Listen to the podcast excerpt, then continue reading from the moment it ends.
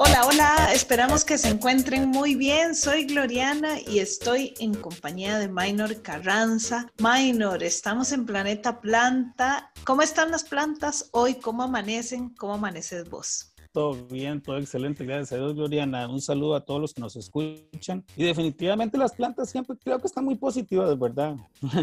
La evolución ha dicho que ellas siempre se han adaptado y siempre cada día están mejor cada día tratan de ser más sociables, convivir de la mejor manera, subsistir, ¿verdad? Porque tampoco es un medio de pura sonrisa, también es un medio de competencia, pero definitivamente una competencia más leal, más sustentable, ¿verdad? Que es lo que buscamos, yo creo. Y más en tiempos de pandemia, ¿verdad? Que buscamos eso mismo, ¿verdad? Entonces, por ese lado, muy bien. Mira, Gloriana, que en un principio pensé en seguir hablando de un tema que todavía aún se nos queda corto, que es el tema de ciudades del futuro, ¿verdad? ¿Cómo inspirar esas ciudades en lo que son los bosques. Pero últimamente me ha llamado mucho la atención que ando ahí en carretera y veo mucha gente con símbolos de la NASA, con el logo, el logotipo de la NASA, ¿verdad? Y digo, qué raro, pero ¿qué será? ¿Hay, hay, alguna tendencia, ¿verdad? Algo está pasando, porque veo mucha gente con los albeques y con todo esto de la NASA, tal vez por lo mismo de Elon Musk, ¿verdad? Que, que ha despertado un gran interés al ser una agencia espacial privada. Y es que definitivamente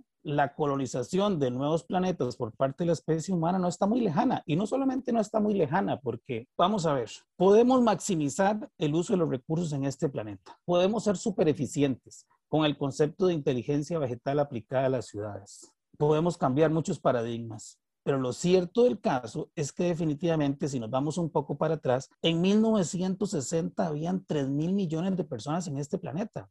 En un planeta en donde los recursos son súper limitados. Por más agua que haya en este planeta, menos del 2%, muchísimo menos está disponible. Los suelos, que parece que hay demasiada tierra, los suelos cultivables son muy, muy pocos. Entonces, desde ese punto de vista, en un planeta limitado, hay que ir pensando en otras opciones, ¿verdad? Eso es obvio. Y lo más cercano es Marte. Y Marte definitivamente presenta una serie de características muy similares a la Tierra.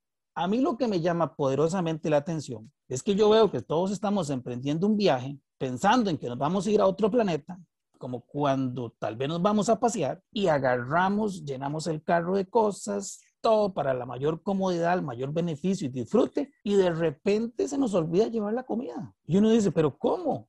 No llevamos sándwich, no llevamos refresco, no llevamos...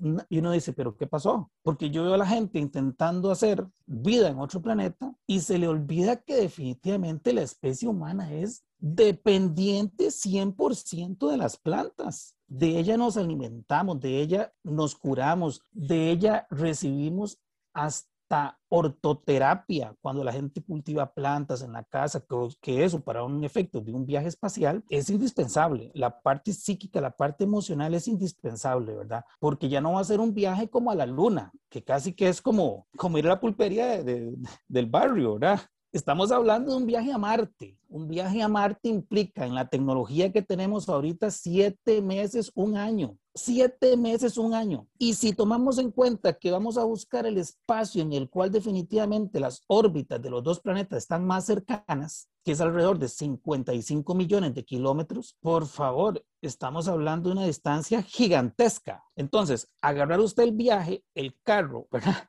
Irse a pasear a Marte, a tratar de hacer vida a otra parte, estamos hablando de que te vas a tardar un año en llegar, mientras te instalas allá, estás ahí viendo el panorama, como dicen, y te decides regresar, a lo mejor tienes que esperar nuevamente que coincidan las órbitas para que sean lo más cercano, porque si te vas a cuando estaba largo ahí, sí te jodiste, o sea, no, no vas a regresar nunca. Es súper interesante eso, ¿verdad? Entonces estamos hablando de un viaje a Marte, ida y vuelta de tres o cuatro años, tres o cuatro años, con la tecnología que hay ahorita y un poco más. Pero entonces, ¿qué es lo que pienso yo en eso? O sea, ¿qué vamos a comer? ¿Qué vamos a hacer allá? ¿Se imagina lo que es estar en una estación espacial cuatro años metido? No, hombre, guarde, cuando se dio cuenta alguien literalmente que se come a otro. O sea, en la desesperación, el estrés.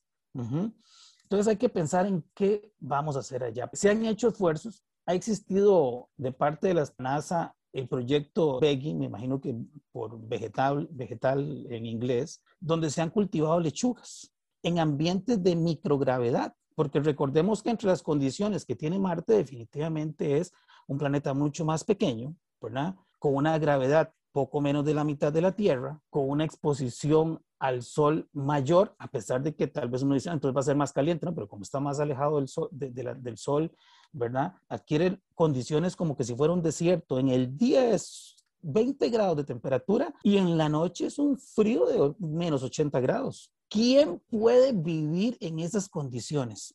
¿Quién puede colonizar lo que hablamos un día? Si usted piensa en ir a otro planeta, no lleve androides, lleve plantoides, que son los seres vivos acostumbrados a vivir en desiertos, donde el agua es casi nula. Solamente es el rocío lo que existe. En el suelo no hay nada. En ambientes extremos, bajo cero donde definitivamente uno dice, pero ¿quién puede vivir aquí? Hay plantas que viven en esas condiciones, están adaptadas.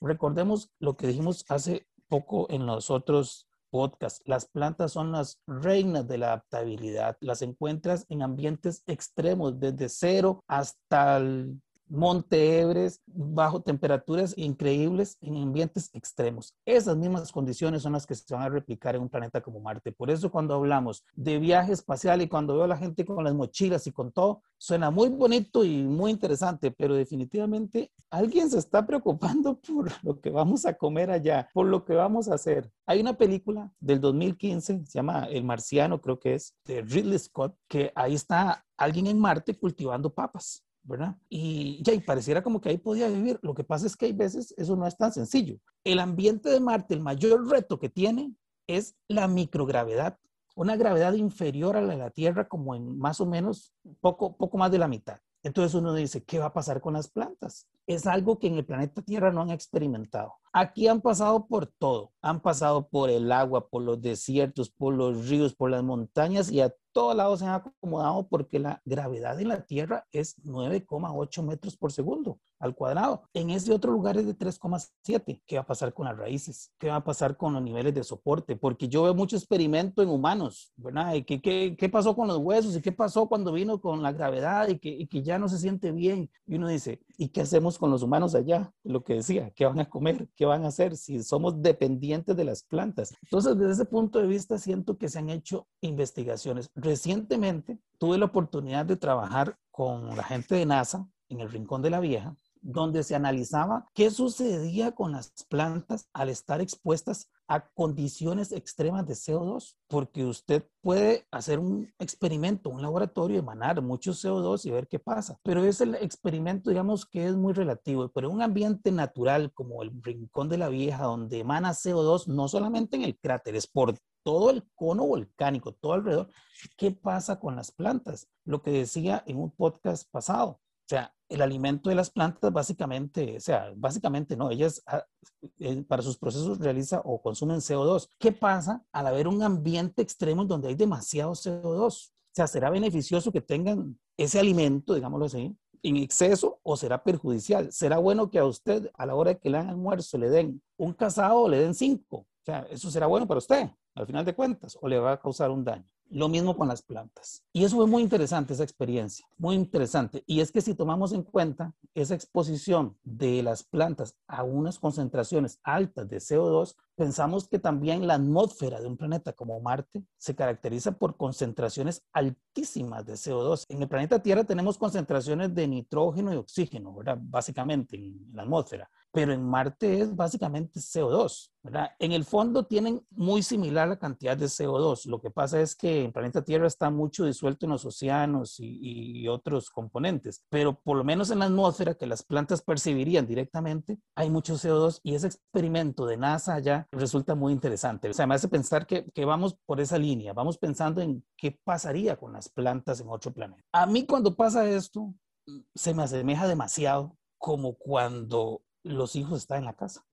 Mira, y hemos estado en un planeta en donde usted como hijo está aquí y pareciera como que todo está, el alimento está, el aire está, el agua está, el oxígeno está, las plantas están. Entonces uno como que tiende a tal vez no valorar tanto esa disponibilidad de los recursos. Yo creo que nuestro paso por este planeta ha sido de mucho aprendizaje. Ya lo decía antes, la humanidad aquí acaba de llegar y a pesar de que ha hecho mucho destrozo, mucho desastre, yo siempre confío plenamente en la inteligencia humana y sé que definitivamente estamos aprendiendo. Hay que dar espacio al error. Acabamos de llegar a este planeta y como tal tenemos derecho a equivocarnos. Hoy más que nunca las nuevas generaciones yo las veo con una mentalidad muy, muy positiva, muy prometedora para los próximos años, definitivamente. Hemos aprendido muchísimo. A prueba y error, sí, pero hemos aprendido. Entonces, ¿qué pasa cuando alguien se independiza? Se va para, se va para una casa, se va para un apartamento, se va para otro planeta, ¿verdad? Mira, hace una maximización del recurso increíble, ¿verdad? Valora cualquier cosita que tiene cuida todo lo que tiene. Yo estoy seguro que si vamos a colonizar otro planeta, vamos a ser seres mucho más eficientes, mucho más conscientes, vamos a valorar mejor el aire, las plantas, todo lo que llamamos anteriormente, que decíamos que todo tiene vida, ¿verdad? El agua, el suelo, el aire, lo que comemos, todo. Entonces, eso al final de cuentas va a repercutir hacia la Tierra nuevamente, porque entonces vamos a estar viendo otro planeta que de repente uno dice, pero que aquí estamos haciendo un desorden. O sea, ¿qué es este nivel de desorden que tenemos en esta casa? Por Dios, porque allá comenzaron de cero y le dan un valor, porque como todo cuesta tanto, entonces lo cuidan. ¿Qué es lo que ha estado pasando con el planeta Tierra? Como, como cuesta tanto las cosas ahora, entonces se le da un valor. Como, ¿Por qué reciclan? Porque tiene un valor, ¿verdad? Porque tiene un significado en el proceso, en la industria. De lo contrario, no lo haríamos nunca. O sea, seguimos haciendo una explotación indiscriminada y todavía estuviéramos diciendo que el agua en este planeta es ilimitado, que el recurso es ilimitado, que el aire es ilimitado y todo es ilimitado. Eso en otro planeta definitivamente no sería así. Y yo pienso que sería muy interesante. Y a partir de ese mismo aprendizaje, sería sumar hacia el mismo planeta Tierra. Minor, nos quedan unos minutos y a mí me gustaría que reflexionáramos en torno a esa capacidad. Por ejemplo, vos hablabas de las temperaturas, ¿verdad? Que son realmente extremas. En la vida de la Tierra, las plantas, bueno, hay lugares, ¿verdad? Como el desierto, por ejemplo, el desierto de Atacama, en donde hay temperaturas extremas para arriba y para abajo en el termómetro. Y la vegetación que hay es una vegetación particular. Entonces, aunque una se lleve, en verdad, no es como que se lleva cualquier planta. Este plantoide que se podría llevar, habría que llevarse plantas eh, específicas que estén adaptadas. ¿Y cómo se hace esto? O sea, ¿cómo saber si me llevo un jade o me llevo una lengua de suegra que resisten? Eh, condiciones de luz, por ejemplo, ¿verdad? En el caso de Marte, ¿cuáles estas condiciones de luz y si siempre está, ¿verdad? Es decir, cuando una piensa la vida en otro planeta y, te escucha hablar, realmente como que a mí me pasa y me da hasta un vértigo pensar en la gente que va a ir, ¿verdad? Y, y yo digo, bueno, ¿será que o sea, no solo llegar, ¿verdad? Porque en, en, el 60 era llegar a la luna, pero ahora es quedarnos a vivir. O sea, realmente tenemos esas condiciones porque yo estoy aquí como con un vértigo, ¿verdad? Como con una ansiedad ajena a, estas condiciones cuando ya nos ponemos a pensar en serio. Claro, no, tienes toda la razón, porque definitivamente si estamos pensando en un ambiente extremo muy similar a lo que podría ser un desierto, como mencionabas, el desierto de Atacama, y uno dice, pero es que lo que, se, lo que vive en el desierto de Atacama no es lo que comemos. No son arroz, frijoles, no, son, no, no es trigo. Eh, ¿Qué, vamos a comer? Hay un cambio de paradigma y debe haber un cambio de paradigma. Porque como te digo, hemos sido muy, vamos a ver, muy acomodados, digámoslo así, en cultivar ciertas plantas en las cuales se nos hace más fácil y se han adaptado muy bien. Pero el otro día que tuvimos a Poveda por aquí, él nos enseñaba un libro en el que decía, y literalmente decía, mierda a la carta. Y salía una boñiga. ¿Por qué? Porque es algo riquísimo en proteínas, en nutrientes, los insectos y un montón más de recursos de los cuales hoy no consumimos por una cuestión de idiosincrasia, paradigma, como quiera llamarlo, y que a lo mejor en un ambiente extremo tendríamos que iniciar un proceso de domesticación de ciertas plantas que tampoco es fácil, porque aquí en Costa Rica, por ejemplo, tenemos plantas que son muy buenas produciendo ciertos metabolitos, ciertas sustancias, pero que en el momento en que usted las saca de su ambiente natural y los pone como en un cafetal, en calles, en hileras, las plantas ya no le gusta. Ya no le gusta. Eh, ah, no, ¿qué, ¿qué pasó aquí? Yo, así no. Entonces ya se estresa, se indispone y ya su producción es totalmente otra. Pero lo que mencionabas, yo pienso que definitivamente ese cambio de paradigma hace un cambio en nuestra alimentación, que yo creo que sería buena, porque, o sea, de repente no me imagino a, a, las comidas rápidas allá, ¿verdad? No, no sé qué, la comida chatarra, no imagino los freidores allá haciendo hamburguesas y toda esta cosa. ¿Por qué? Porque definitivamente imagínate lo que significaría usted tener una vaca allá. O sea, más que nunca tendríamos que ser herbívoros, o sea, más que nunca. Imagínese el costo de un bistec en Marte, por Dios santo. Eso sería un lujo que casi nadie podría darse definitivamente. Entonces yo pienso que nuestra alimentación sería muy diferente, pero en el fondo también sería más saludable, ¿verdad? Porque mediríamos con lupa lo que comemos. Seríamos súper estrictos porque hay una escasez del recurso, todo sería muy limitado, muy caro. Producir y darse un gusto, a lo mejor de un bistec de un helado o de ciertas cosas sería, sería muy, muy difícil, muy difícil. Entonces eso haría, digamos, que tal vez nos inclinemos más por ser más como una vaca que como un tigre, ¿verdad?